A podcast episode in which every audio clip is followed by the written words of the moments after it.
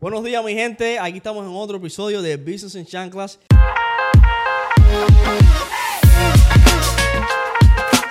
Y hoy, Rolando, le traemos un invitado especial.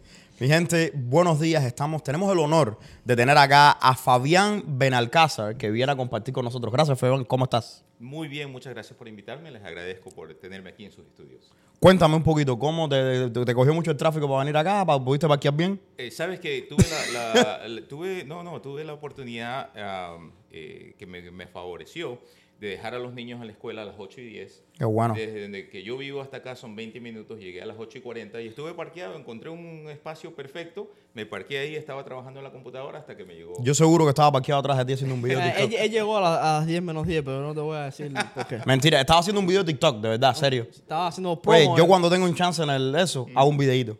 Mi gente, eh, hoy le traemos un invitado que es Fabián y es el hombre que nos enseña a ir de un punto A a un punto B en las finanzas de nuestros negocios.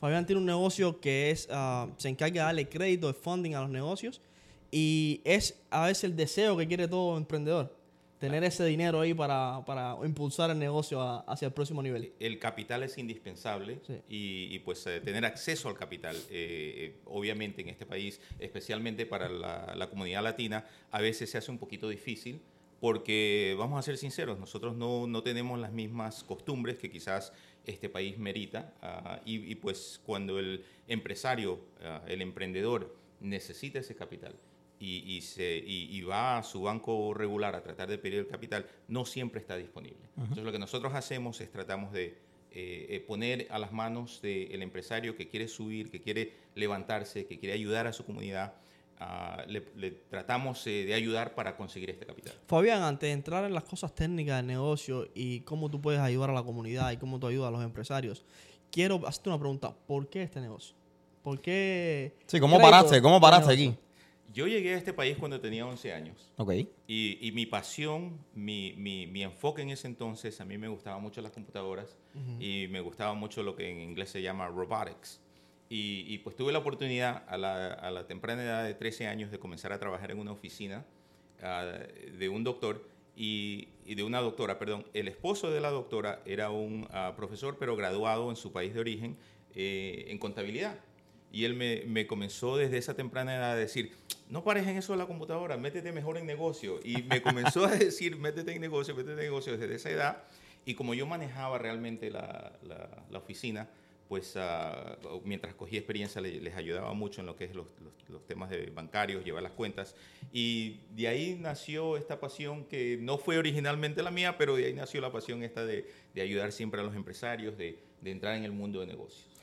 Eh, Fabián, cuéntame un poquito acerca de tu compañía, cuándo fue que empezaste y específicamente dame un poco más de detalle en qué, en qué es lo que ustedes hacen. Mira, em, yo llevo tres proyectos. El primer proyecto, la compañía eh, de donde yo em, eh, gano el dinero para poder perseguir mis pasiones, porque yo siempre soy fiel creyente de que uno debe de tener un lugar de donde que uno gana dinero, pero ese lugar no necesariamente siempre va a ser la pasión. Hmm. Bueno, si es la pasión, ¿no? Obviamente, si puedo eh, enlazar lo que es mi pasión, lo que me hace levantarme todos los días, con lo que me da el pan de cada día, pues estás Excelente. ganando, ¿no? En el caso mío, yo llevo un negocio eh, que, me, que me, me paga para yo perseguir mi pasión. Mi pasión siempre ha sido educar al cliente, educar a las personas que necesitan eh, un poquito de ayuda. Porque vamos a ser sinceros, el- cualquier comerciante, cualquier emprendedor tiene las agallas, tiene el valor, porque se levanta todos los días a hacer lo que todo el Claro. mundo le está diciendo no va a No lo funcionar. hagas. O no lo hagas. ¿ya? No, Pero él se levanta valor para a tomar la decisión, porque ya, ya tomar la decisión de irse a emprender es una decisión bastante eh, valiente. Sí. Y a ese emprendedor es al que me gusta ayudar. Esa es mi pasión, ayudar a esos emprendedores. ¿Por qué? Como dije unos- hace unos cuantos minutos, yo llegué a una temprana edad de 11 años, aprendí inglés, gracias a Dios, bien rápido. Y mis padres me enseñaron desde esa edad, porque no sabían inglés, que yo era el que les podía traducir. Entonces me llevaban a diferentes lugares cuando se trataba de comprar seguro para el carro, se trataba de, eh, ir a abrir una cuenta bancaria, lo que sea. Cuando aquello no había Google Translate todavía. No, no había. Yo era Google. El, el Google eras tú. A mí me pasó, ¿no? Te daban un docu- eh, llegó esto en el, en el correo, un, un documento del gobierno. Yo tenía que leer? leerlo. Todavía me pasa. a mí también. tengo cincuenta y pico de años, no voy a decir exactamente cuántos años tengo, pero todavía me- mi mamá me dice, mira, me llegó esta carta, por favor, léemela. Yo la, la comienzo a leer y digo, mami, pero está en español. Tú sabes que a mí me pasa O sea, igual. A nosotros nos pasa. casa. Entonces, desde esa temprana edad nace esta curiosidad de, de poder tra- traducir, de poder ayudar, porque veo en cada cliente con cual trabajo, en cada, cada persona con cual me entrevisto, que eh, si les puedo ayudar, eh, veo, los veo a esas pe- personas como que son mis padres, como que son mi familia, como que es mi hermano o mi hermana, ¿no? Eh, y, si necesitan ese poquito de ayuda para yo poder facilitarles la, posibilidad a triunfar, pues ahí estoy. Una pregunta, Fabián. Yo sé que le debes vender a todo el mundo, todas las comunidades. Pero, ¿tienes un enfoque específico en la comunidad hispana o no? Eh, esa es mi pasión. La Mi comunidad pa- hispana. Mi pasión es ayudar a la comunidad hispana. Tengo un socio en la compañía que llevo que se llama Capital Source Associates. Es una compañía que provee ah, hipotecas para propiedades comerciales. Eh, Vamos tengo a hacerle un tag en, las- en las redes sociales. Perfecto. Eh, eh, tengo un socio que es americano, entonces yo le digo a él, mira, cuando vamos a hablar con los gringos, habla tú. Cuando vamos a hablar con mi gente, déjame Déjame que hable yo. No, te lo digo porque nosotros como hispanos llegamos a este país llenos de sueños, llenos de, de esperanza y empezamos en este, este mundo del emprendimiento. Yo considero que la comunidad de nosotros es bien emprendedora, bien, como decimos nosotros, echada para adelante. Y, y a veces no tenemos la información correcta. Y creemos que endeudarnos o pedir préstamos es una mala decisión para nuestro negocio. Y no entendemos que ese es como el impulso que nuestro negocio necesita sí o sí. Mientras más deuda nosotros adquirimos, deuda buena, mi gente, no deuda mala. Mientras más deuda nosotros adquirimos y más ah, responsabilidades cogemos con nuestro negocio, más capital y más dinero nos hace falta. Y muchas veces no, no, no sabemos cuál es la ruta o cuáles son los productos, en este caso tu compañía tiene, para alcanzar nuestros objetivos como, como emprendedores. Claro.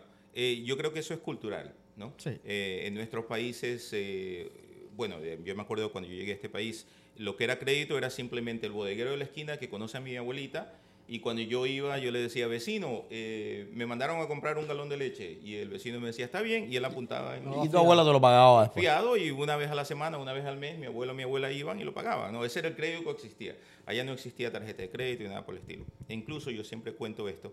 Mi padre eh, comenzó a trabajar en una empresa hace más de 30, que ya lleva creo, creo que 40 años trabajando ahí. Y él ganando un salario mínimo de, de 15 dólares la hora, pagó su casa, pagó eh, los estudios míos, pagó los estudios de mi hermana, compró un carro, me compró un carro, mi, mi primer carro, compró el primer carro, no, varios carros a mi hermana, Men- menor que yo, así que abusó.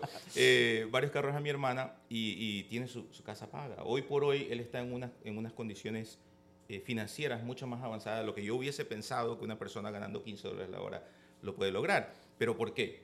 Porque él siempre me decía, yo me acuerdo cuando yo tenía ya mis veintipico de años, que yo iba con el celular nuevo, con el beeper, bueno, ya, ya saben que, qué edad tengo cuando digo beeper, o, o cuando me iba a comer por allá con mi novia, o salía por aquí, o me iba de vacaciones, y él me decía, "Ah, estás gastando el dinero, guarda, guarda, guarda, guarda. Y obviamente, si yo hubiese hecho lo que él hizo eh, en esa trayectoria de tiempo ah, y hubiese comenzado a una temprana edad, tuviese mucho más de lo que tengo hoy. Creo que culturalmente no estamos acostumbrados, eh, los latinos, a- todavía nos estamos acoplando a este sistema. Este Ok. es un, un- un- perdón, No, no, no. Este es una, ah, un sistema, un, un país de procesos, eh, de sistemas, y, y nos tenemos que acoplar, no solamente en el lenguaje, no solamente eh, en, en- en lo, lo que es lo cultural, pero tenemos que aprender los sistemas para poder triunfar.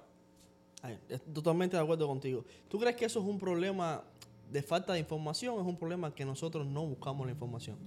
Porque yo creo que esa pregunta nos está saliendo mucho en, la- en las redes sociales. Si es un problema que nosotros como comunidad no buscamos la información o es que en la comunidad de nosotros no hay gente como nosotros que crea esa información. Yo creo que es más eh, que por ahora, eh, y, y- y se está surgiendo, está, está creciendo lo que es los proveedores de información. Eh, en este caso yo también me involucro en, en esto ah, porque también a mí me gusta difundir información. O como La se llama por ahí los influencers. Los influencers. Um, eh, mira, la información hay. Este país eh, donde que todo el mundo dice, no, pues allá en los Estados Unidos se habla inglés solamente. Mm. El lenguaje nacional de los Estados Unidos no es inglés. O sea, no tiene un De hecho, no lenguaje tenemos, nacional. exactamente. No, no tenemos un lenguaje nacional. Y aquí toda institución gubernamental, toda eh, compañía grande, compañía internacional, ah, o a veces también en las compañías eh, nacionales, no, no demasiadamente grandes, sino también regionales, tienen toda su información en inglés, la tienen en español, la tienen en diferentes idiomas. O sea que la información existe, la información está.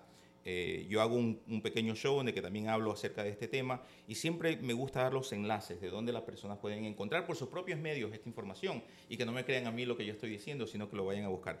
La información está. Creo que culturalmente todavía no hemos aprendido a buscarla por nuestros propios medios. Preferimos los hispanos decirle, oye primo, ven acá, dime esto, o, o mira cuñado, eh", porque tenemos esa, culturalmente nosotros somos una, una eh, comunidad. Una comunidad. Estamos acostumbrados a que si tengo hambre voy a la casa de la abuelita, uh, o voy a la casa de la tía, o, y, y pues, por ejemplo, mira, te, te doy un, un, un perfecto ejemplo eh, mi mamá está acostumbrada a llegar a mi casa sin antes de sin llamarme. Sí, sin avisar. Sí. Eh, ella llega, toca la puerta y... Ya. Porque es, eso es lo que se hace en mi país. Claro. ¿no? Simplemente paras y tocas. Hey, y, y, y, si no te abren la puerta, pues ya eso... No hay nadie, ¿ok? Sí, sí. pero, no, pero, y no le puedes decir, oh no, que estoy corriendo, tengo que ir por una reunión. No, no, tienes que esperar, tienes que pausar todo lo que estás haciendo, atenderla y después seguir con tu vida. Pero no, nosotros tenemos esa, eh, esa confianza, digamos, en, en nuestros seres eh, cercanos uh -huh. y, y, y, no buscamos más allá. Tú sabes que ha sido mi experiencia. Eh, porque como tú, eh, Fabián, nosotros ponemos, yo me dedico a hablar de crédito, de todas estas cosas, y tenemos una comunidad increíblemente grande. Y ha sido mi experiencia que no es que no haya información, porque como tú bien lo dijiste, la información está disponible, pero yo me he dado mucha, me he dado cuenta de que es como que hay varios fenómenos que están pasando. Número uno, estamos bombardeados de información que no sabemos También. cómo implementar. Hoy en día sí, sí. Eh, tú entras a TikTok y vengo yo y te hablo de crédito, y viene otra persona te habla de crédito, viene alguien y te habla de inversiones. Y contrastes de información, porque tú hablas una parte de crédito y viene otra persona y lo desmiente y el otro lo vuelve right. a Right, pero el problema con esto es que también estamos en una sociedad en donde vamos a los videos de 30 segundos, los videos de 40 segundos, donde no se puede, eh, no se puede dar una información concreta de la, de la misma forma que yo pudiera explicarte hablando aquí contigo. Y al mismo tiempo de que hay una cantidad de información abrumadora. Es como estar parado en la biblioteca de Alejandría buscando un, un, libro acerca de algo específico. Entonces también hay mucha gente que debido a que no tenemos la, la educación, ¿no? No es que no estén las respuestas de afuera, es que no tenemos las preguntas correctas. 100% de acuerdo. Yo me topo todo el tiempo con personas que no tienen la, re, la pregunta correcta. Entonces, porque no tienen la pregunta correcta, nunca llegan a la, a la respuesta correcta. A mí la gente me llama y me dice, dame, ¿cuál es el mejor banco? La pregunta no es correcta, no hay un mejor banco. Right? ¿Cuál es la mejor tarjeta de crédito?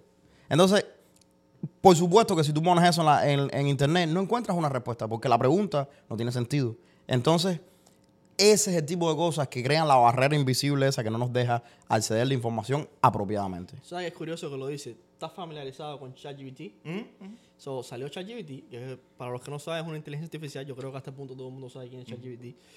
Y, y, lo empezamos a implementar en nuestro negocio. Y dijimos, ok, vamos a empezar a automatizar con Cyber y todas estas aplicaciones uh, cómo ChatGPT puede crear bots que, que nos hagan mejor el proceso de comunicación dentro de la compañía y con los nuevos prospectos, con los nuevos leads y todo. Y empezamos a crear el sistema. Y yo, me, yo digo, ¿sabes qué? Me voy a sentar un día y voy a empezar a hablar a la inteligencia artificial para ver cómo, cómo es la comunicación. Y empecé a hacerle preguntas y las respuestas que me estaba dando eran respuestas generales, uh -huh. que yo podía dar una respuesta mucho mejor que... Y yo, en, en, en, mi cabeza estaba como que, en verdad esto no es tan efectivo como, como dicen. Y después hablo con, con Janet, y Janet me dice, no, pregúntale de esta manera. Y le dije, actúa como el CEO de mi compañía. Uh -huh. Y hazme las preguntas necesarias para yo darte la información uh, específica acerca de mi compañía y tú me puedas dar respuestas específicas.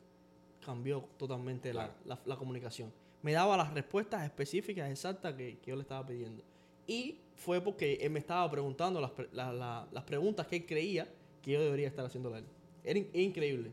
Fue increíble. Y, y, eso va al punto que estaba tratando de decir anteriormente, ¿no? Lo que es la cultura de donde venimos. Porque eh, vamos a usar el simple ejemplo de que si tengo hambre voy a la casa de la abuela. Claro. Simplemente al yo abrir la puerta y decirle a la abuela, ya la abuela viéndome la cara sabe que yo tengo hambre o que vengo para comer. Y esa es nuestra cultura. Así nosotros nos criamos. Eh, y entonces cuando tenemos que hablar un poquito más allá de lo que es nuestro núcleo familiar, am, tenemos esa tendencia de, de no saber preguntar porque no sabemos desarrollar bien las preguntas Y no tenemos confianza en el sistema. y no, te- eh, no, no conocemos el sistema. No. Tenemos, le tenemos fobia a las palabras deuda, a las palabras Sí. crédito, Yeah. a ese tipo de palabras. Y no nos damos cuenta que, como, como Fabián mencionaba, estamos en un país de sistemas. Y el sistema crediticio y el sistema de, de lending eh, eh, son parte de la columna vertebral de la economía de los Estados Unidos.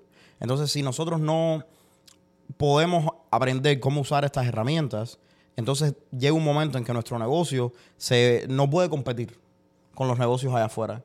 Es bien difícil eh, tener un negocio que no, que no usa su crédito, que no usa las herramientas bancarias como préstamos, etcétera, etcétera. Y poder competir con un negocio que no hace todo esto con otros negocios que sí hacen leverage de todos estos recursos. No, y después nos preguntamos, ¿por qué mi negocio no crece y el de las demás personas sí crece? Te- te que no a- crezca, tal vez que no crezca a la velocidad. Te voy a dar un ejemplo que estoy viviendo eh, justamente ahora.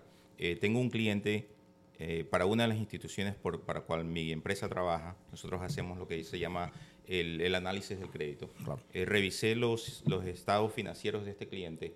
Eh, es una persona que salió en, en el show uh, Shark Tank. Eh, donde que habló acerca de su producto. Le hicieron una oferta de su producto y, y- y es así de fuerte el producto que el señor tiene. El señor está tratando o ha estado tratando de- desde hace mucho tiempo y, y sigue nadando contra la corriente. Ahora, ¿cuál es el, el problema? ¿verdad? El problema es que él no, no- no cree en, en el apalancamiento. leverage, el apalancamiento Leverage. no cree en, en- en pedir prestado, pero eventualmente se vio en la necesidad de pedir prestado. ¿Por qué? Porque sus cuentas pagables son más cortas que sus cuentas a recibir. No tienes cash flow. No tiene cash flow. No, no, tiene cash Tienes cash flow, lo que no tienes es liquidez. es un problema de está nadando contra la Contra la corriente. Estás en negativo. Porque él tiene que pagar para el producto, pagar para el inventario, pagar para sus empleados, Antes de pagar para la recibir los pagables. Tiene que hacer la venta y ahora se Y demora ahora se 30 demora días 30 a días en cobrar. poder los pagables. Entonces, Entonces tienes que obligatoriamente tener liquidez y la única manera de hacer eso es a través de crédito. Y aquí sale uno de los estigmas más grandes que tenemos como comunidad. Y es usa el dinero de otras personas para que el negocio trabaje. Y en este caso el dinero de esta institución, que es uno de los productos que tiene, supongo. Sí, sí, eh, la, la compañía se llama uh, Greater Newark Enterprise Corporation, GNEC. Yo soy el que hago el analista de crédito. Mi compañía eh, formuló eh, un algoritmo, no sé cómo se dice en español. Algoritmo. Un Algoritmo. algoritmo, eso mismo, eh, como lo decía el Chavo del Ocho. Eso, eso, eso. eso. Um, eh, donde que nosotros eh, eh, analizamos los estados financieros, el- el- las cuentas bancarias, el crédito de la persona y basados en información podemos ah, aprobar o negar un préstamo. Claro. Lo que siempre, como es una institución sin fines de lucro, eh, lo que hacemos es vemos un poquito más allá de lo que nos dicen los números. Eh, o sea, tratamos de entender la- eh, el impacto de este negocio en la comunidad. Tratamos de entender que si este negocio va a proveer más empleos, ah, si este negocio tiene probabilidades de salir adelante eh, y, y cuáles son las miras del emprendedor, ¿no? Y basado en eso, pues proveemos el capital ah, para poder ah, ayudar a las empresas. Hacemos préstamos de eh, micropréstamos. Eh, uno es de 20 mil dólares, donde que no se necesita garantía, simplemente nos basamos en lo que es el cash flow Cash flow. ¿no? y lo que es el, eh, el crédito de la persona. Y otro, el segundo préstamo que hacemos es el que llega hasta 75 mil dólares, donde que podemos hacer- ya hacemos un análisis un poquito más a fondo, ¿no? y se necesita tener algún tipo de, de colateral, algún tipo de garantía. Lo más bonito del programa es que si estamos en la ciudad de Newark, el interés ahora, hoy por hoy, es un 3.5%. Wow. Son 3.5 de lo, de- del préstamo que ustedes están dando. El interés, ajá, un 3.5% anual. Oh, wow. Es, es lo que se le cobra de interés al, al- al empresario. Si está en la ciudad de Newark. Claro. Si Ya. está solo en la ciudad de Eh, Newark. Si está en la ciudad de Newark. Ahora, si está fuera de Newark, el interés de nosotros regular es el 9.5%, que todavía no está tan No está mal para un préstamo de negocio, déjame decirte. Está mejor que las tarjetas de crédito, que son un 29%. Ajá, eso Yo, es verdad. yo te estoy diciendo, habían, yo estaba hablando los otros días con una persona que me decía, oye, ¿dónde yo puedo refinanciar mm, un préstamo del SBA que me lo dieron a 3% de interés? Porque estoy pagando mucho interés. Le dije, mi hermano, bienvenido al mundo real. En los, ne- en, en los, en los préstamos de negocio, 3% de interés en 80 mil dólares es un unicornio. Eso no existe. ya no existe. Eso y, no a es- 30, años- y a 30 Y a años, 30 como años SBA, menos. más nunca. eh. Entonces, Usted yo lo no- que está pagando son por, por 40 mil dólares, 200 dólares al mes. Eso- Exacto, eso no, no, no se ve, eso es un unicornio lo que está buscando. Y entonces se queda como que, y ahí vamos de nuevo a lo mismo, la gente no tienen, ah, tienen menos familiaridad con los préstamos de negocio, con los préstamos personales ya no saben mucho. Y con los préstamos de negocio estaría sorprendido Sí. porque los préstamos de negocio son realmente diferentes que los préstamos personales. La mayoría de las personas piensan, ok, voy a pedir un préstamo para mi negocio. eh, dame 20 mil dólares por cuatro años a 10% de interés. ¿Sabes qué? Que acaba de pasar algo un poco que me gusta. Tengo dos personas que tienen un background financiero, como son ustedes dos, que vienen del mundo del banking y del corporate, y los dos se dedican, bueno, en ramas distintas, tú a crédito, que lo es, es personal, y tú en este caso a, a de negocio. De- quiero la opinión de los dos en este tema. Vamos a decir que yo soy un nuevo empresario, que estoy empezando. Tengo un crédito medio bueno y quiero emprender un negocio. Quiero montar, vamos a poner un restaurante. ¿Cuál- qué, qué tipo de préstamo, qué tipo de financiamiento ustedes me recomiendan? Un, mira primero un- las posibilidades de un, un préstamo personal o un préstamo de Pero. ¿para qué quieres el préstamo? ¿Para, Para trabajar? ¿Para comprar el restaurante? Para tener eh, cash para So, empezar el working capital. Sí, working capital.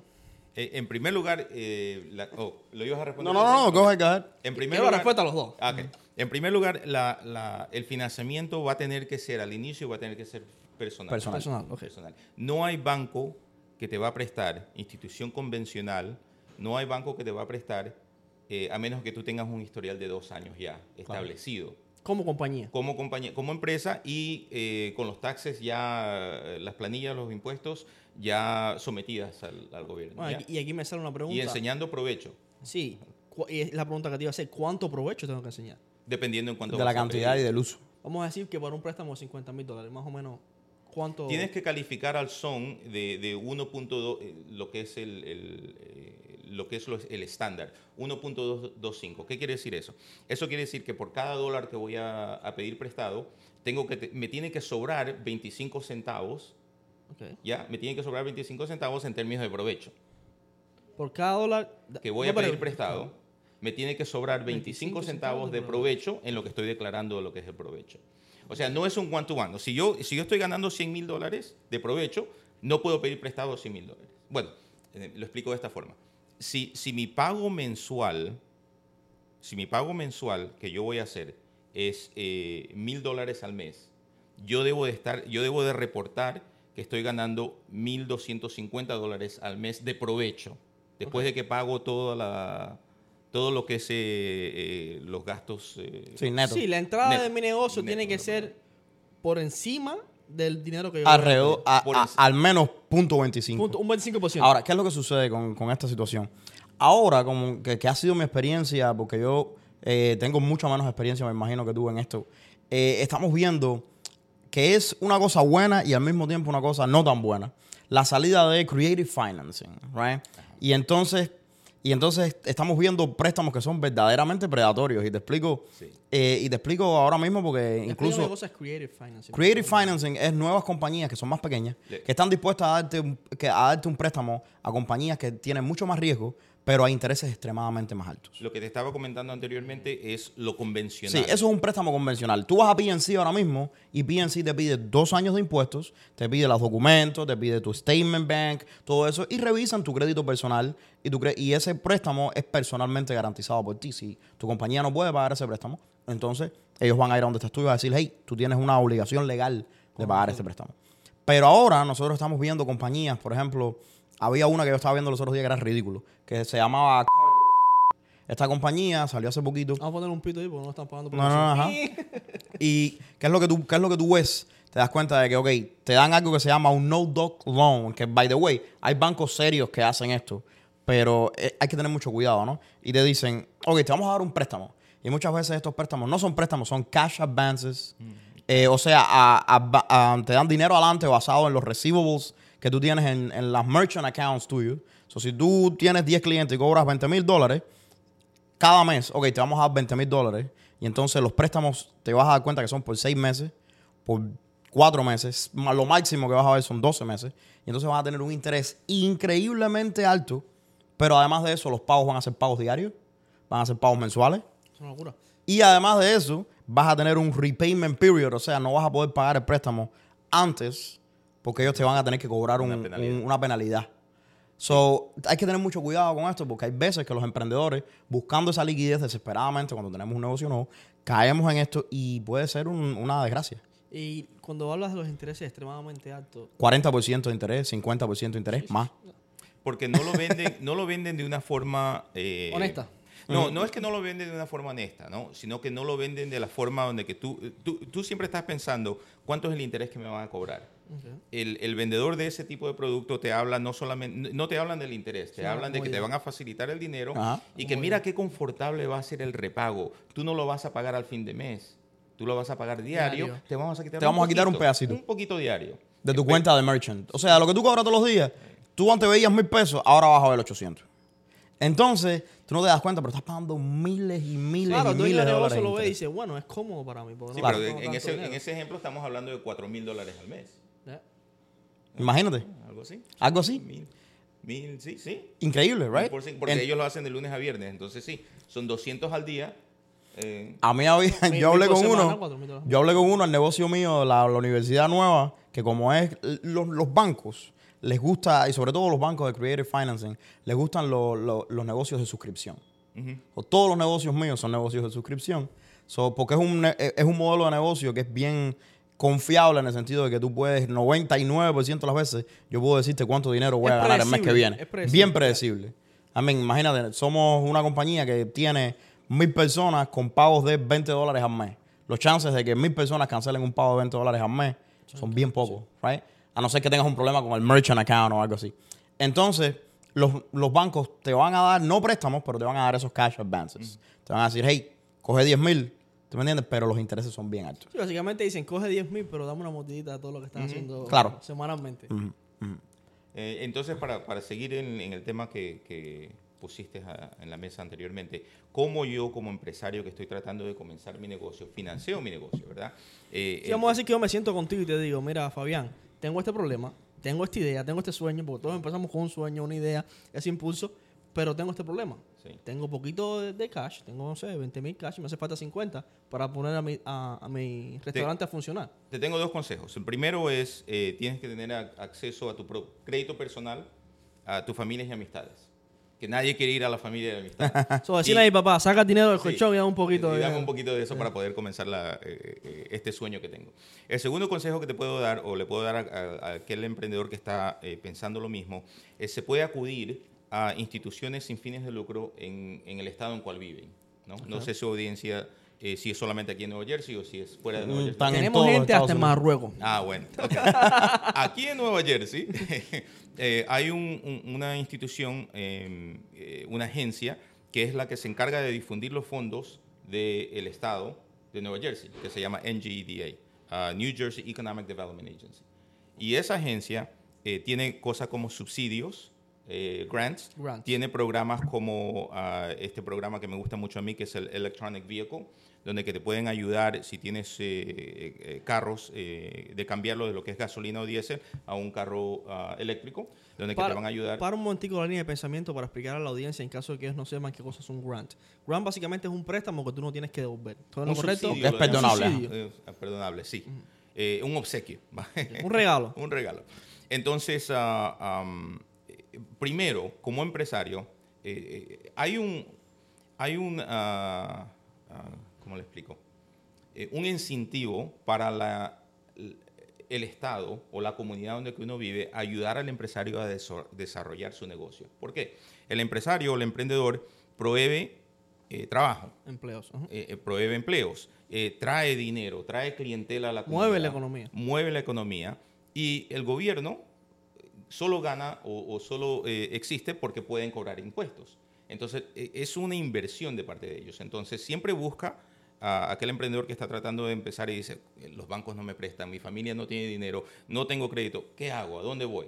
Acude a las instituciones gubernamentales que existen, varias en diferentes eh, lugares, donde que uno puede obtener subsidios, donde que uno puede obtener capital para poder empezar ese sueño. Y desarrollarse. básicamente muchos de esos capitales están, son grant, que no tienes que, son Sí. perdonables. Eh, a muchos de ellos son perdonables. sí. ¿Qué necesita un emprendedor o una persona en términos de documentos para que una organización de esta, gubernamental o no gubernamental o privada, le dé este tipo de funding? Pues, un plan de negocio. Eh, lo, o- lo primordial es desarrollar el plan de negocio. Yo pueda que sé lo que, lo que voy a hacer. ¿ya?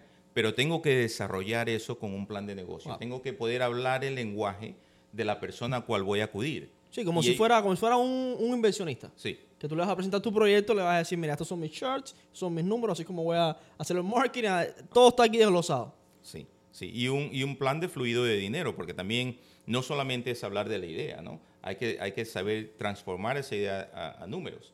Em, si, ven, si vendo X número de cantidad de, de- de- de- de mi producto, eh, ¿cuánto le voy a sacar de provecho?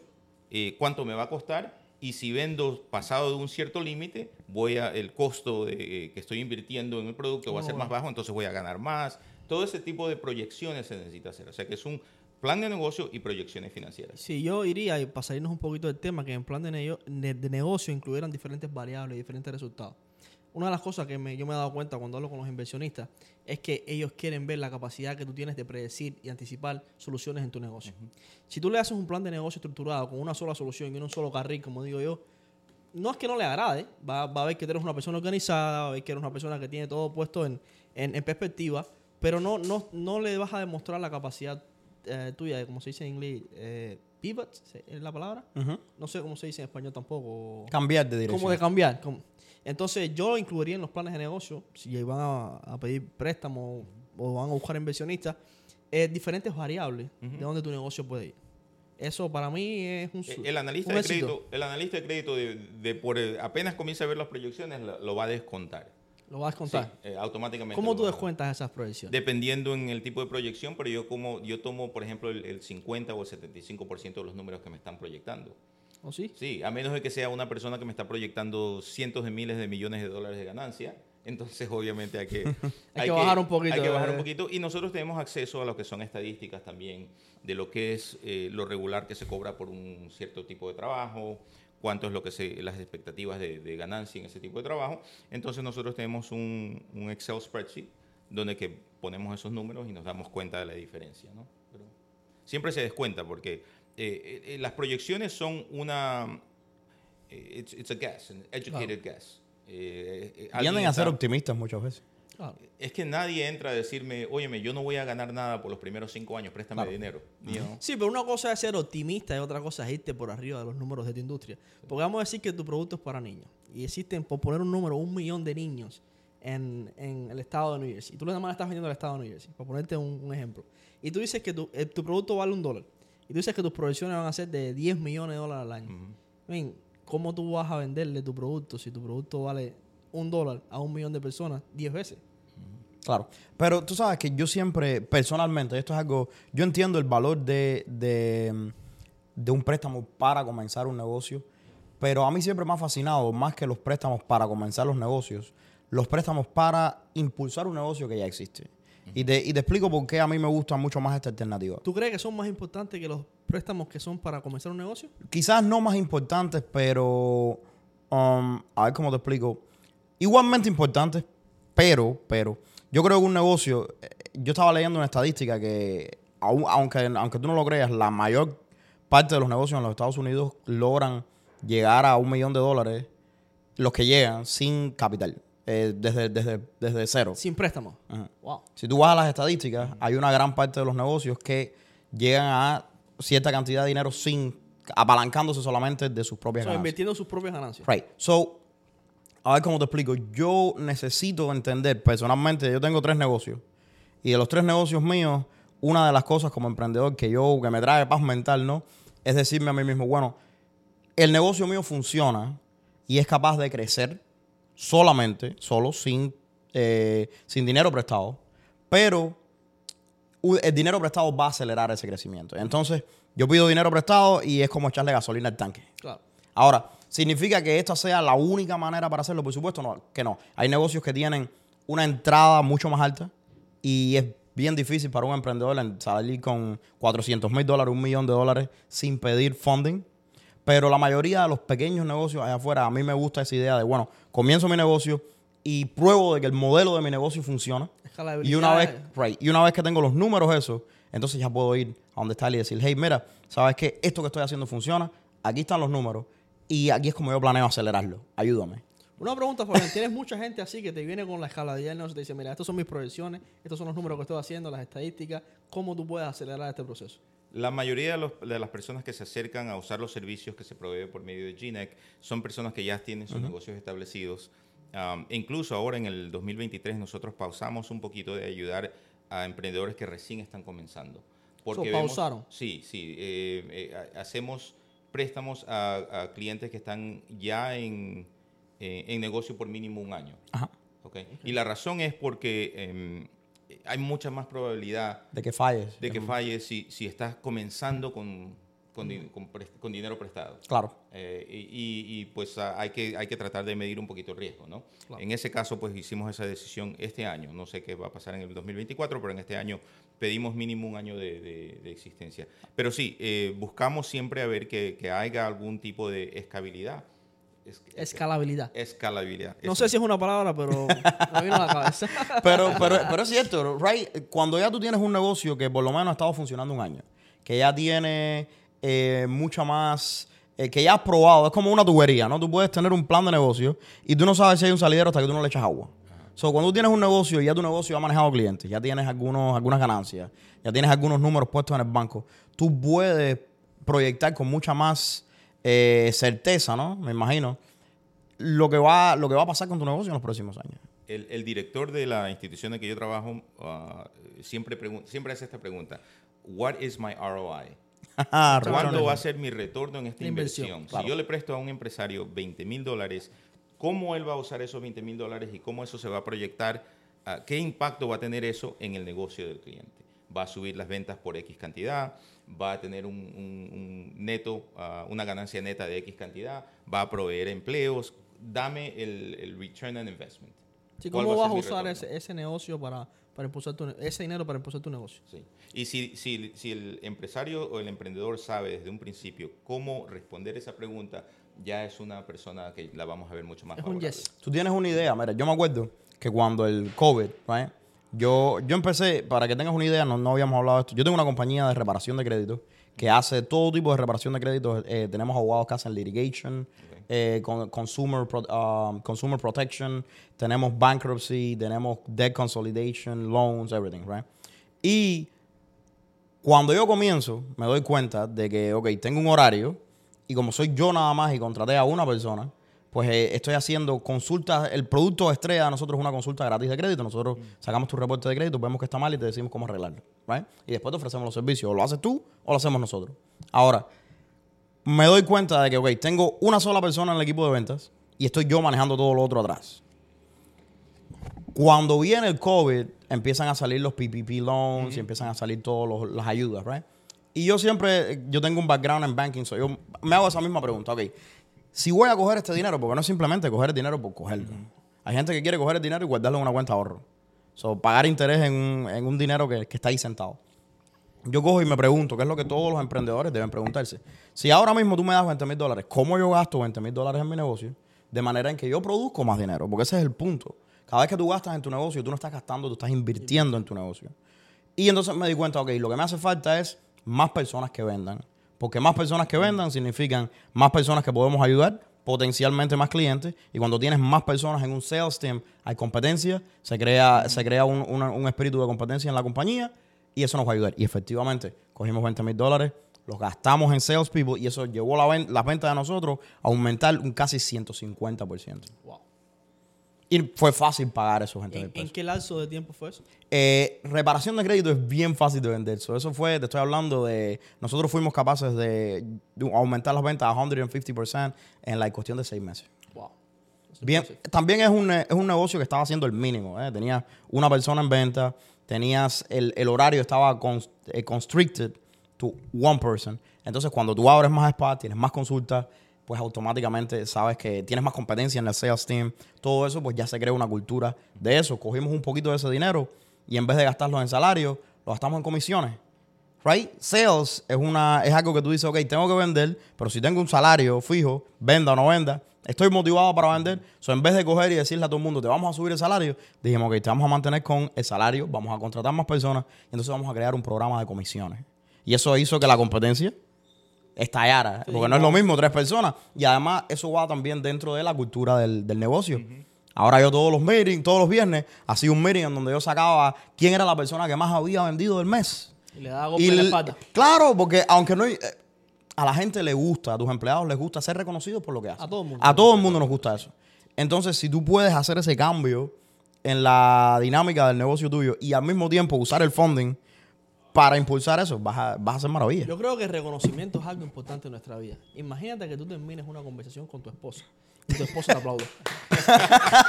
Nunca va a pasar. Eso sería increíble. Eso, Eso es un sería- sueño, Eso es un sueño. o que tú Pa- bajes la basura y cuando tú regreses a la casa, la, la esposa termina y te diga, wow. ¿Tú quieres que tu esposa te aplauda?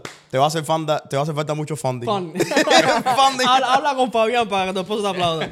No, pero eh, siguiendo con la línea de pensamiento, yo creo que aquí entramos en una disyuntiva y que personalmente la tuve, no con Master Media, porque Master Media fue capaz de, de solucionar esos jueguitos por sí solo, pero sí con la otra compañía Sane que yo tengo, y es que tenía esa disyuntiva, o, o irme solo y, y seguir ese, ese de buscar eh, dinero prestado de los bancos y seguir, porque es, un- es una compañía de productos, una de tecnología que está desarrollando un producto, o irme por la segunda ah, variante, que es buscar los, los- los inversionistas y hacerlos parte del proyecto, parte del negocio. Y sinceramente tenía ese miedo de irme solo y decir, ¿sabes qué? Voy a buscar el dinero yo, voy a poner todo el riesgo yo, porque tengo otra compañía, tengo otro negocio, tengo otros assets que podrían ser perjudicados. ¿Qué consejo ustedes dos, en este caso, que lo han hecho y trabajan en ese mundo, le dan al, al, al- a ese nuevo empresario a esa- o a, ese, a esa persona que quiere escalar su negocio y tiene miedo de pedir dinero prestado? Porque si el movimiento que está haciendo no le sale bien, todavía se queda con esa deuda. El, el- el primer consejo que yo le daría a cualquier emprendedor, cualquier empresario, es que realmente se siente y haga cuentas. La, la peor pregunta que le pueden hacer a un banquero, yo también fui banquero en un, en un cierto ti- tiempo de mi vida, la peor pregunta que le pueden decir a un banquero es eh, cuando el banquero le dice, ¿cuánto, cuánto necesitas? Que el, el cliente te diga, ¿cuánto es lo máximo que me pueden prestar? Ya desde Red ahí, flag. Desde Esa conversación flag, yeah. sabes que ese empresario, ese emprendedor no hizo cuentas. Y al no hacer cuentas, eh, si, si, si tú no te tomaste el tiempo para, para realmente planificar qué vas a hacer con el dinero, cuánto necesitas, cómo vas a invertir ese dinero, cómo ese dinero te va a servir para tu empresa. Si no has hecho eso, ya, de- ya estamos comenzando mal. Ajá. Ya empezamos mal. Pero vamos, vamos a decir que yo sé ese número, porque cuando yo me- te digo, fue un miedo personal que tuve, y es por inexperiencia, yo no tengo gran negocio y nada, o no tenía. Eh, me senté, miré los números, tenía mi plan detallado, o al menos pensaba yo que estaba en ese momento detallado y estructurado, y tenía los números claros. A mí me hacía falta, vamos a poner un número, 100 mil dólares. Era un poquito más, pero vamos a decir ese número para hacer las matemáticas más, más fácil. Y yo tenía la opción de irme por el, el- el inversionista, hacerlo parte de mi negocio, darle un 25% de mi negocio, un 30% de mi negocio, de las ganancias, y que él fuera voz en el negocio también, porque algunos inversionistas quieren ser voz en el negocio y, y- y ver dónde están invirtiendo su dinero. O ir a un banco o a, un- a una financiera como ustedes y decirle, ¿sabes qué? Dame ese dinero y yo voy a asumir todo el riesgo. Todo dependería realmente de, de- de- cuál es eh, tu objetivo, ¿verdad? Y hablando del, del ejemplo que te di anteriormente, esta persona que fue a, a Shark Tank, que, que, eh, hizo la presentación de su producto, a él le ofrecieron una cantidad, le ofrecieron una fuerte cantidad. Y él, en resumidas cuentas, no tomó esa oferta porque se puso a pensar y dijo, concha, le voy a, voy a dar parte de... Este es mi bebé. Yo, Claro. yo, yo le di que es- nacimiento. ese- eso es lo que pasa. Yo le di nacimiento a este bebé y ahora yo voy a tener que darle parte a otra persona que no tiene nada que ver simplemente porque está Que no ha trabajado todo lo que yo he Entonces, trabajado. e- e- Esa decisión es una decisión muy personal. Ah, ¿Hay una respuesta correcta? Realmente no, porque depende en, la- en lo que, cuáles, son que tus, cuáles son tus objetivos. Si yo quiero salir adelante y, y un inversionista me va a ayudar a salir adelante y yo le tengo que dar a ese inversionista 25% del- de, de- de mi compañía y yo sé que voy a lograr eh, instantáneamente crecer y me siento confortable con hacerlo, bueno, esa es una buena movida. Y, y si, y si eh, en ese mismo escenario yo me siento todas las noches que, concha, le estoy 25% de mi bebé, lo estoy regalando, no lo estoy regalando, lo estoy invirtiendo, prefiero esperarme dos años a crecer en vez de crecer en seis meses. Pues esa también es una buena, eh, una buena movida. So, So, básicamente las variables que tú pusieras en la mesa son seguir tu intuición. Yo creo que eh, sí, siempre y cuando esa, esa intuición sea respaldada por, eh, por realidades. Por y a veces necesitamos, bueno, los números una, pero a veces también necesitamos, sea de nuestra pareja o sea de una amistad o alguien con alguien de confianza con quien te puedas sentar y decirme este, esto es lo que tengo al frente, yo estoy pensando así, ¿qué tú piensas? Y que te den un poquito de, de idea, ¿no? Porque a veces nuestras intu- intuiciones eh, quizás nos lleven por malos caminos. No son realistas. Eh, no son realistas. Tú sabes que yo estoy totalmente de acuerdo, pero también tienes que tener en cuenta que es personalmente cuántos riesgos estás dispuesto tú a tolerar. Mm, eso Right? es bueno, pero- Eso, porque eso pasa mucho en las inversiones, eso pasa mucho en todo. Y si tú tienes un negocio y tú quieres el 100% de las ganancias, no quieres hacer partnership con nadie, y te toca pues pedir dinero, pues entonces sí, tú tienes todas las ganancias, pero también tienes todo el riesgo.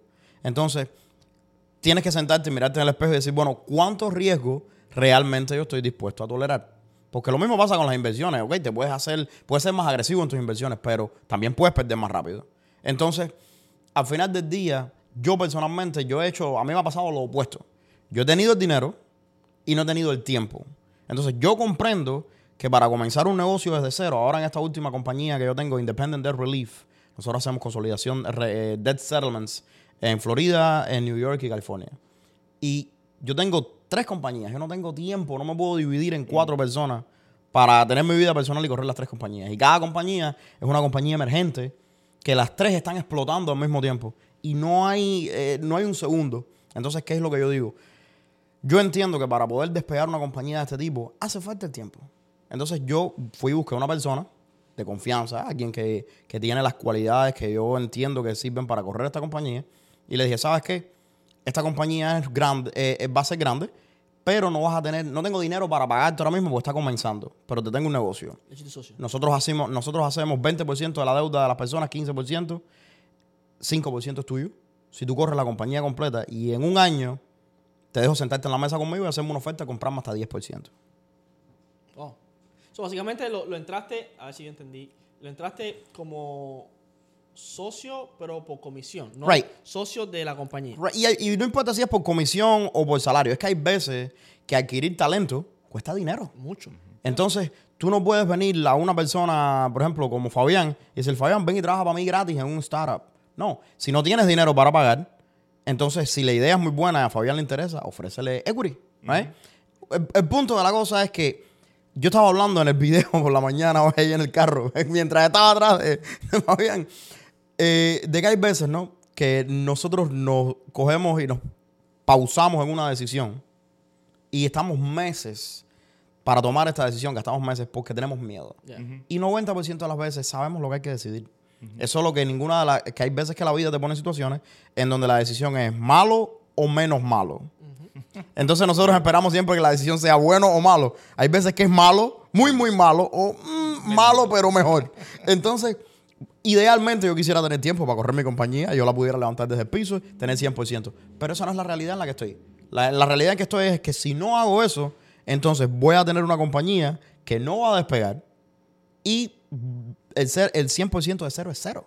Eh, Eso tengo, eh, iba, a decir, i- iba, iba a decir justamente eso. Tengo un amigo que dice, eh, siempre me dice, mira, el 50% de algo es mejor que el 100% de nada. Claro. So, hay- a veces hay Una, que tomar una esa idea, decisión. una idea no genera, no genera dinero. Hay que ejecutar ese tipo No, de yo cosas. tengo amigos en lo personal que me dicen, no, yo tengo esta idea, pero tengo miedo que me la roben si yo hablo de la idea y tal. y yo lo miro diciendo, ah, si no la hice, más nunca te la van a robar, más nunca la vas a, a- a poder desarrollar. Es que ejecutar las ideas es, la, es donde en realidad, donde está, como dicen los cubanos, el pollo del arroz con pollo. Y, es difícil. Casi te estoy hablando de que hay una. Tú tienes una idea muy abstracta de cómo tu idea va a ser ejecutada y en la vida real te encuentras con un millón de baches y un millón de cosas que no, no funcionan de la manera Me que quieres. relaciono mucho en, lo que ustedes están diciendo, porque yo en lo personal soy una persona que para tomar una decisión importante le doy mucha vuelta. Mm. He tratado de, de minimizar eso porque entiendo que mientras más rápido yo decida, más rápido voy a ver the whole picture y más rápido realmente voy a ver la realidad. Porque a veces la toma de decisión tú estás tomando en consideración factores que no son realistas.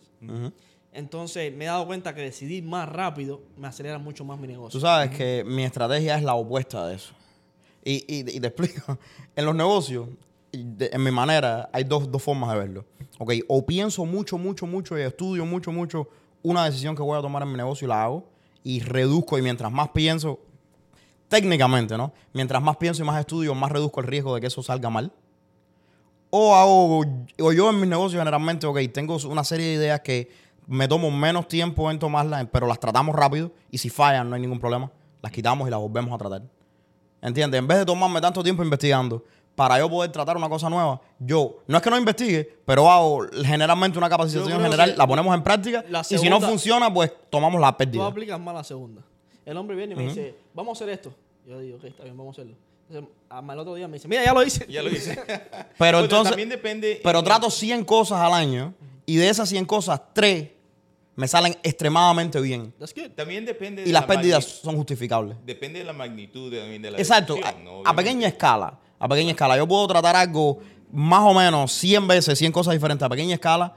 Y si algo funciona, entonces, boom, explotó. Right? A ver, por eso te digo, en verdad estábamos hablando de, la- de las decisiones importantes, de esas decisiones que tú dices, bueno, o me voy como inversionista que me va, le tengo que dar el 20% de mi negocio, Claro. o me voy solo a, a irme contra la pared, pero voy a coger todas las ganancias. Yo creo que es una decisión importante en tu negocio, Claro. porque puede ser la caída o, o O la éxito. subida. En JCR University, la compañía de nosotros de educación online, nosotros, cuando, nos, cuando pregunta a la Yanelia que está atrás de las cámaras, cuando un, yo la... saludito com- para la producción. para producción. Yo digo, ya yo vendía cursos en, en vivo que ayudaban a las personas a arreglar crédito y todo esto. Entonces yo digo, ¿sabes qué?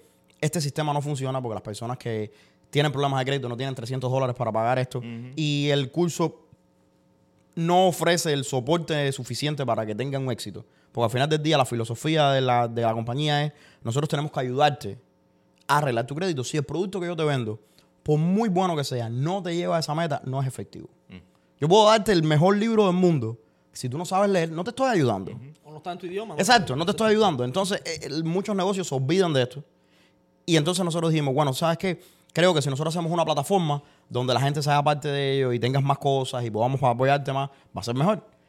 ¿En cuál fue? ¿Un mes? ¿Dos meses? Tuvimos la plataforma y ponte a pensar que nosotros sacamos eso como parte de la compañía de crédito y se volvió una compañía aparte No, yo creo que fue menos de un mes. Fue en noviembre. Ajá. Y en menos de un mes. El revenue había llegado a 200 mil pesos en me, un me mes. dieron de inversión, son 300 créditos. ¿What? Cuando hice los números, digo, ¿what?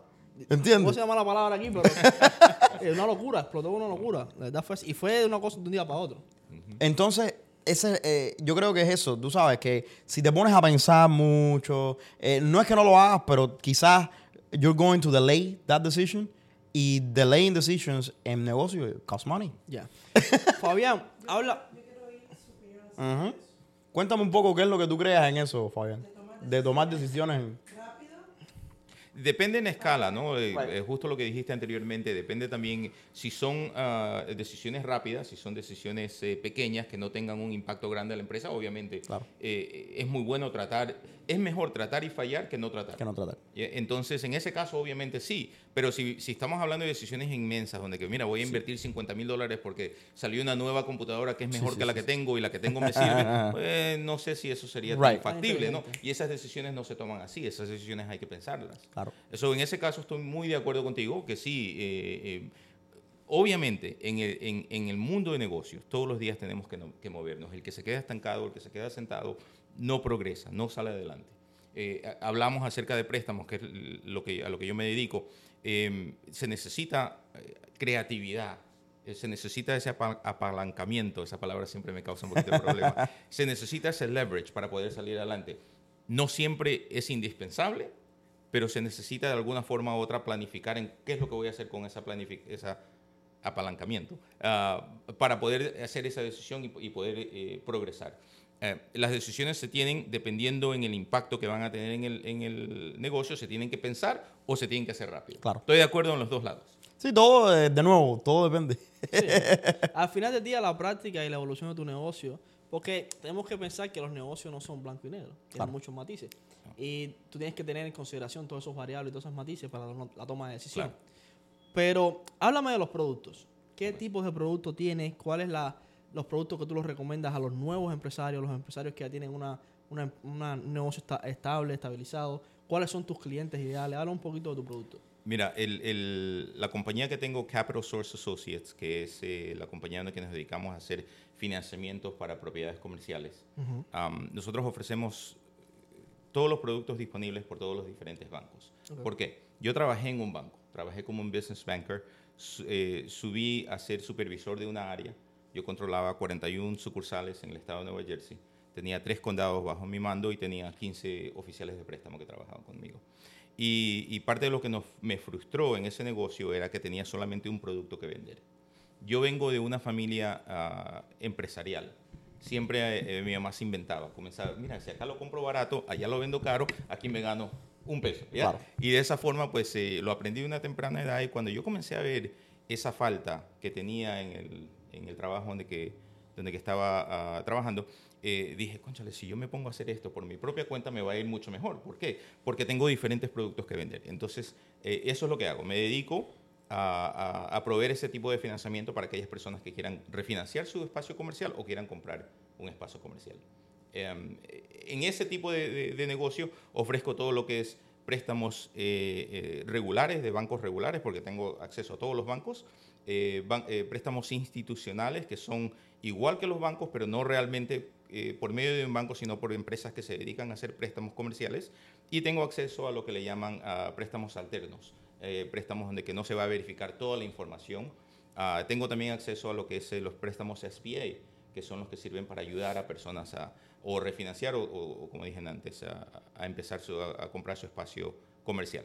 Esa es una, una de las cosas que hago. Capital Source Associates, una compañía que la fundé, soy el dueño de la compañía, me encanta siempre mi, cliente preferido es el, cliente latino, el cliente que es, está ahí diario o día al día al frente de su negocio, llevando su negocio. Sirviéndole a nuestra comunidad. Sirviendo a la comunidad y ese el, el cliente que todos los días eh, se, sube las mangas y dice, vamos a trabajar.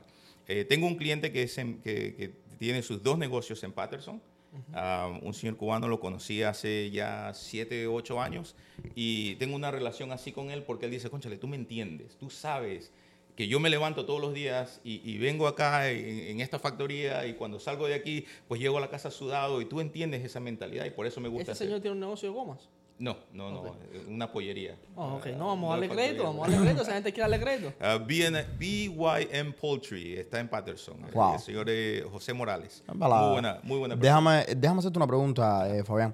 Cuando estás hablando de préstamos, eh, propiedades comerciales, Háblanos un poquito del proceso, del proceso de, underwriting para eso. Porque yo sé que, por lo menos en el canal de nosotros, tenemos mucha gente que tiene negocios, que quieren meterse en este mundo. Llega un momento en que hace falta tener un, espacio. Llega un momento en que ayuda mucho con los impuestos. Cuéntanos un poco acerca de qué es lo requerido generalmente para que un negocio nuevo comience en este, en y a este esa pregunta, cuando respondas, también añádele, si puedes, si solo tomas en consideración el dinero que entra en mi negocio, el crédito de mi negocio, o si tengo que ponerme yo como, como persona a vaquear ese préstamo de comercial? Muy buena pregunta. Comienzo con, con a, mi derecha. Eh, ¿Cuáles son los requisitos? Necesito proveer mis, mis ah, impuestos personales por los últimos tres años, mis impuestos de la empresa por los últimos tres años.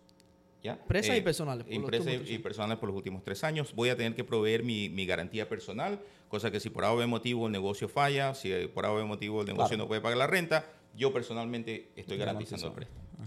¿Ya? Entonces, en ese caso, ah, ese es el tipo de información que se va a necesitar. Si es un edificio de inversión donde hay rentas, vamos a necesitar cosas como eh, los acuerdos del lease, eh, todo lo que es la, las, los gastos de, del negocio mensual, se hace un, ah, un, formulario en el que se llena cuáles son los, los, préstamos que tenga el negocio o las deudas que tenga el negocio y se hacen los números basados en eso, ¿no? Se va a ver cuánto hay de entrada eh, en términos de negocio, cuánto hay de entrada en términos de renta, si estoy recibiendo renta y cuánto yo me estoy gastando en lo personal, porque si le estoy sacando bastante dinero al negocio para darme una vida de lujo, pues obviamente ahí hay un red flag, como se dice en inglés, ¿ya? Vuélveme a hacer tu pregunta. La pregunta es que si yo puedo solamente comprar una propiedad con mi negocio o tengo que es obligatorio ponerme como garante en, esa transacción? So, hoy por hoy um, hay bancos que sí nos dejan hacer el préstamo basado en solamente el negocio y no piden eh, garantía personal. La mayoría de los bancos piden garantía personal. Hoy por hoy te van a seguir más a lo que es la persona que lo que es eh, solamente el edificio, lo que es solamente el negocio porque quieren esa doble garantía. Claro. Eh, hay probabilidades muy altas en lo que se está oyendo hoy por hoy de lo que está pasando en, el mundo eh, de la economía, de que eh, vamos vísperas a una un depression. entonces los bancos ya están tomando en cuenta, las instituciones bancarias están tomando en cuenta que quizás ese negocio al cual estoy prestando dinero hoy por hoy no vaya a estar En aquí. dos años no está. en Sí, de todo, años, sí. me imagino que toman en cuenta la industria en la que tú te encuentras. También la industria, sí. Entonces Eh, hay que darle seguimiento. Oigan, una pregunta. eh, este tipo de préstamos, según tengo la, la- la- la idea, ¿no? Por lo que me estás hablando, de que este tipo de préstamos generalmente son para negocios que quieren comprar un espacio comercial para ocuparlo ellos. Depende. Ah, hay, hay espacios o hay ah, clientes que quieren comprar un espacio comercial para rentarlo. Right. ¿ya? Y, y eso sería considerado una inversión. Fabián, eh, yo creo que gracias por darnos toda esta, toda esta información. Y si algún uno de los tele- televidentes iba a decir, por Ve. favor, una de las personas que están escuchando este podcast eh, tiene alguna información sobre este tema específico, que se contacte contigo, vamos a las redes sociales y vamos a todo ahí. Y quiero ir a la parte ahora Ah. de las personas Ajá. que quieren hacer un negocio como el tuyo. ¿Qué tan difícil es crear un negocio como el tuyo? ¿Y cuánto dinero necesitas? Porque todos sabemos que un préstamo comercial son millones de dólares. Y tú para abrir un negocio desde cero no vas a tener todo ese dinero disponible. Tienes que apalancarte con bancos, tienes que buscar recursos y tienes que crear una infraestructura para poder asistir a estas personas. ¿Cómo se crea un negocio como el tuyo? Estás hablando cómo, si yo quiero empezar un negocio como Capital Source Associates, ¿cómo Sí, lo empiezo? Sí. Mira, lo más importante, lo, lo que yo aprendí desde una temprana edad, es que cuando me pongo a vender eh, o, o trato de hacer un negocio donde que estoy vendiendo un producto, cual yo primero tengo que comprarlo, quizás prepararlo y después tratar de, de- de- de venderlo, eso, eso requiere una inversión inmensa, ¿verdad? Y, y no solamente de dinero o capital, tiempo. sino también de tiempo. Eh, en, esta, en este negocio en cual yo estoy, eh, la inversión mía ha sido una inversión intelectual más que todo.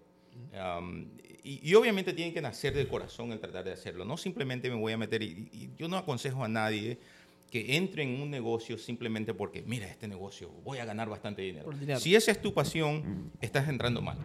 La pasión tiene que salir del corazón en que voy a hacer esto porque me gusta. A mí me gusta este negocio eh, de, de- de lo que es eh, financiamiento para, para empresas. Am, en términos de cuánto se necesita para ello, mira, esto es lo, lo más importante aquí es el conocimiento. Es una inversión intelectual, no una inversión monetaria. Si yo tengo relaciones con bancos, por ejemplo, tú trabajas para TD Bank y yo voy y te digo, mira, ¿cuáles son, ¿cuál es el producto que ustedes ofrecen? Si yo te traigo un cliente, ¿cuál tipo de cliente va a ser el cliente al cual tú vas a ver más favorablemente? Y tú me das esa descripción y yo la anoto. Y acá me voy y digo, mira, tú trabajas para Chase. Si yo te traigo un cliente, papá, entonces aprendo el producto de cada uno de ellos. Ahora, una vez que yo tengo ese conocimiento, lo único que tengo que hacer es buscar clientes. Claro, Y lo que yo vendo al cliente es acceso a capital, dinero. ¿A quién no le gusta acceso a capital? ¿A quién no le gusta el dinero, verdad? Yo voy a buscar empresarios. No me voy a poner a buscar a Juanito, a Pepito, que quizás están pensando en lo que van a hacer. No, no, yo voy a ir a tocar a la bodega de al lado. Ti, ti, ti, óyeme, Pepito, o, o, perdón, eh, Carlos, eh, mira, tu empresa, tu compañía está muy buena, está muy bonita. ¿Tú alguna vez has pensado en invertir? Entonces él me comienza, ya, ya establezco ese tipo de, de- de relación con ese cliente, eh, posible cliente, y él me comienza a contar qué es lo que quiere hacer. Y bueno, ya yo sabiendo que acá le gusta ese tipo de cliente, yo voy a decir, mira, yo, yo conozco a un alguien. producto genial para ti. Es un, es un network que estoy creando, ¿ya? Y, y la única inversión que estoy ah, haciendo ahí eh, es la inversión intelectual, porque me toca aprender primero, y la in- inversión de tiempo. Eh, este negocio, realmente lo que yo hago lo puede hacer cualquier persona. No, no hay nada de especial, no es que yo soy un máster, yo siempre, yo siempre digo, yo soy un estudiante, porque mi vida se trata de aprender Un eterno aprendiz. aprender los programas de los bancos y aprender lo que el cliente necesita. Y una vez que yo sepa esas dos cosas, yo puedo hacer ese enlace. Mi negocio no tiene una inversión de capital. Te cuento, mi computadora, no sé, por allá está, eh, me costó dos mil dólares, un laptop. La primera computadora... hay más baratas, ¿eh? Hay más baratas de mercado. Sí, la primera computadora con cual yo comencé me costó 400 dólares. Ahora, esta eh, que estoy usando ahora, yo también hago a veces editing de videos y eso. bueno, entonces me compré ya una un poquito más avanzada. Tengo eso y tengo mi celular que me cuesta 100 dólares al mes. También hay planes más baratos. Yo tengo un plan familiar. Mi iPhone, que es el que yo uso para mantener eh, la base de datos. Pero es lo único que... Y mi carro. Es lo único que necesito. So, literalmente, como dicen en las redes sociales, tu negocio se corre desde tu computador y tu teléfono. Cuando las personas me dicen, ¿dónde está tu oficina? Yo le digo en mi carro. Porque la mayoría del tiempo abro el laptop, me pongo a, a trabajar mientras estoy cogiendo una llamada por teléfono y estoy entre un appointment a otro appointment. O sea, esa es la dirección de mi... Y digo allá porque ya está parqueado mi carro. Ah, esa es la dirección de mi trabajo. Tengo mi oficina, pero esa es mi dirección porque la mayoría del tiempo yo me paso en mi carro. So, básicamente lo único que se, re- se necesita para crear un negocio como tuyo es el recurso intelectual. Y por Y supuesto la- las habilidades que tengas para Claro, vender y, claro. y- y Soft demás. skills. Soft skills, yes. Sí. En términos de, digamos, de dinero, vamos a hacerte la pregunta Uh-oh. difícil. Uh-oh. En términos de dinero, hay que ponerte en ese, en ese spa caliente. ¿Cuánto, puede, ¿Cuánto hiciste tu primer año vaya, en, en este negocio, en 2016? Oh my God. Eh, 2017, el primer año. Creo, creo que llegué a 30 mil dólares. 30 mil Wow. dólares. Y me, y me demoré seis meses para cobrar mi primera comisión. Una pregunta, ¿cómo, ¿cómo es que tú cobras? Eh, tú vendes el producto, vamos a decir que eh, yo, Yo tengo hago el una, enlace. yo tengo una bodega y tú me enlazas con Chase. A closer. que- Yo te hago el enlace y yo te digo a ti, mira, si yo te puedo ahorrar X cantidad de dinero, tú estás dispuesto a pagar X ca- cantidad de, de- de dinero, esa va a ser mi comisión.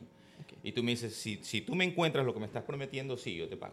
Y Claro. ese- yo hago el enlace y por ese enlace yo cobro la comisión. Cuando ellos cierran ese préstamo, pues la, la institución que da el préstamo paga una comisión por eso. So, la institución es la que paga. No, no siempre. No siempre, hay veces no. el... Eh, por ejemplo, a instituciones bancarias, por ejemplo, a TD Bank, Chase, eh, todas las- las- lo- no voy a mencionar todos los nombres, pues no están pagando el sponsor. Le vamos a todas ellas. Um, todas este- estas instituciones grandes no necesariamente van a pagar una comisión. Entonces yo tengo que eh, enseñar el valor de lo que estoy trayendo a, a la mesa, al cliente, y, y tener un cierto acuerdo con el cliente que si yo le encuentro lo prometido, me va a pagar X cantidad de, de dinero por mi trabajo. Ok, una pregunta, pero tú no tienes ningún preacuerdo con estas con Oh, sí, estos claro. bancos? No, no, no. Mira, eh, la mayoría, como te expliqué, la mayoría de los bancos no pagan. La mayoría de los bancos, en lo que es términos comerciales, préstamos comerciales, no tienen eh, eh, ningún convenio con un broker, que es lo que yo soy. Right. Ellos simplemente me dicen, si tú me traes este negocio, nosotros lo vamos a ver como cualquier otra aplicación y lo vamos a, a procesar. Lo vamos a procesar.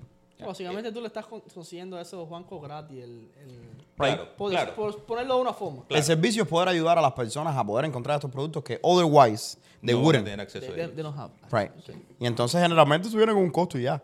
Pero la cantidad de dinero o la cantidad de... No solo la cantidad de dinero que le puedes ahorrar a una persona refinanciando, pero potencialmente la cantidad de dinero que puedes hacerle a una persona. Claro, Te, claro. te- te doy un ejemplo de un cliente que tuve que cuando me senté con él, él me dijo, me miró así fríamente a la cara y me dice, ¿cuánto me vas a cobrar? Un préstamo de eh, 900 mil dólares, eh, eh, demasiado trabajo porque eran cinco diferentes compañías y tres diferentes edificios. En ese préstamo, ah, no es lo común, así que no se me asusten, eh, el, el porcentaje que se le iba a cobrar a ese cliente era 3% 3%. eh, de, de mi servicio. O sea, de los nove- 900 mil dólares, él me iba a pagar a mí una comisión de 27 mil dólares. Y cuando yo le dije eso, el tipo se echó para atrás y me dijo, no, no, no, no, yo no te voy a pagar ese dinero. Le digo, ok, te prometo que si tú entras en acuerdo conmigo, el día de cierre me vas a decir que te cobré poco. Dicho y hecho, cuando cerramos, él me dijo, Fabián, en realidad que te pagué muy poco por el trabajo que hiciste por él. Le ahorré casi 5 mil dólares al mes. Wow. Casi 5 mil dólares de lo que él estaba pagando a lo que yo le ofrecí. Oh, wow. Eh, hicimos el cierre, el señor me llevó a comer, pagó por, la- La por el lunch y ahora cada vez que tiene alguna fiesta, sea personal o sea de la empresa, me invita.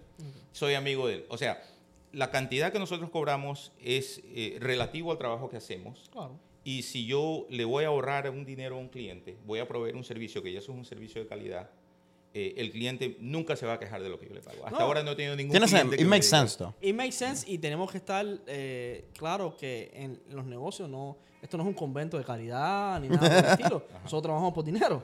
Y cuando tú estás en los negocios, tú trabajas por dinero. Claro. So, si tú, si tú eres tan pretencioso de que yo voy, te voy a hacer un trabajo de gratis, Claro. eh, eso no funciona así. You know, yo tengo que comer y mi familia tiene que comer. Una preguntita. Si tú pudieras regresar en el tiempo 10 años para atrás y decirle al Fabián de hace 10 años atrás algo, dos minutos de conversación, ¿qué le dijeras? Muy interesante esa pregunta. O un consejo. Un consejo que le Puede ser cualquier cosa. Sí. Eh, mira, eh, yo soy una persona de naturaleza conservadora. Ah, siempre me ha gustado ahorrar, eh, pero, pero pienso que eh, simplemente el, el ahorrar no es suficiente. Hay que saber a dónde invertir y hay que saber qué hacer con ese dinero. Hay ciertas cosas eh, que hubiese ahora, ¿no? Obviamente, hablando del futuro al pasado, Claro. eh, ahora viendo eh, en cómo estamos, ah, hay ciertos negocios que hubiese querido hacer. Por ejemplo, compra de propiedades. Um, yo he trabajado siempre en lo que es el crédito. Inicialmente, ah, hace casi 20 años, hacía hipotecas residenciales. Y, y teniéndolo todo a la mano, mortgage, sí, teniéndolo todo a la mano, eh, no compré el número de propiedades que realmente hubiese podido comprar o debería de haber comprado. Eh, te- lo tenía al acceso, lo podía hacer, pero no lo hice. Entonces, el consejo que me daría, me daría es compra más propiedades. Compra más propiedades. Compra real compra, estate. más te- compra más real estate que tierra hay una sola y Dios no piensa hacer más. Y compra Bitcoin. y compra Bitcoin. Si alguno de ustedes está pensando en viajar a- al pasado, llámenme una llamadita y digan, compra Bitcoin. Fabián, quiero agradecerte mucho por estar con nosotros Gracias, acá gracias. en Business en Chanclas. Ha sido un placer. Las La puertas vez están abiertas. La próxima vez tienes que traer los flip-flops. Y nada, mi gente, vamos a dejar toda la información de Fabián en, en el- en la descripción de este video para que que lo puedan cierre- contactar. Antes que cierre, déjame, eh, déjame interrumpirte. Vamos a hacer la invitación a Fabián a la mesa caliente que estamos planeando. So, mira, Fabián, estamos, estamos, pre- estamos planeando Una mesa. Una- una teoría de conspiración ¿ok? estamos haciendo. Es una mesa caliente, una mesa azul, no Redonda, cuadrada, no redonda. redonda. eh, en la cual vamos a invitar a ciertos, eh, inv- eh, tú sabes, invitados pasados que hemos tenido en el programa y vamos a hablar de ventas. Vamos a hablar de anécdotas que tenemos en venta, va a ser algo un poco más relajado, vamos a tener bebidas alcohólicas. Eh, porque la Sí, gente... Si no toma, vas a tomar ese día. Eh, no Para que la gente, eh, y vamos a hablar de, tenemos gente que ha estado en, en la industria inmobiliaria, eh, personas que han estado en corporate, tenemos muchísimos heavy hitters en ventas y queremos invitarte a que vengas y nos des tu granito de arena porque tienes mucha eh, experiencia en todo esto y pues nos encantaría tenerte, así que la invitación está Bueno, puesta. Ya, muchas gracias, te la acepto desde ya. Me siento en comunidad aquí, como ven, los, los, los caballeros al- alrededor mío tienen barbas. Obviamente, eh, no son del mismo color de la mía, pero Es que no A mí, a mí ya me están saliendo algunos blanquitos Esa ya, la tiñe, es barba la tiñe. cuando comencé a trabajar en bancos, Ajá. comencé con una barba negra. Y mira el estrés. Eso es lo que el banco. Por eso es que yo me fui del banco, porque el banco te hace eso. Mi gente, muchas gracias. Esto ha sido otro episodio De de, Business en Chanclas.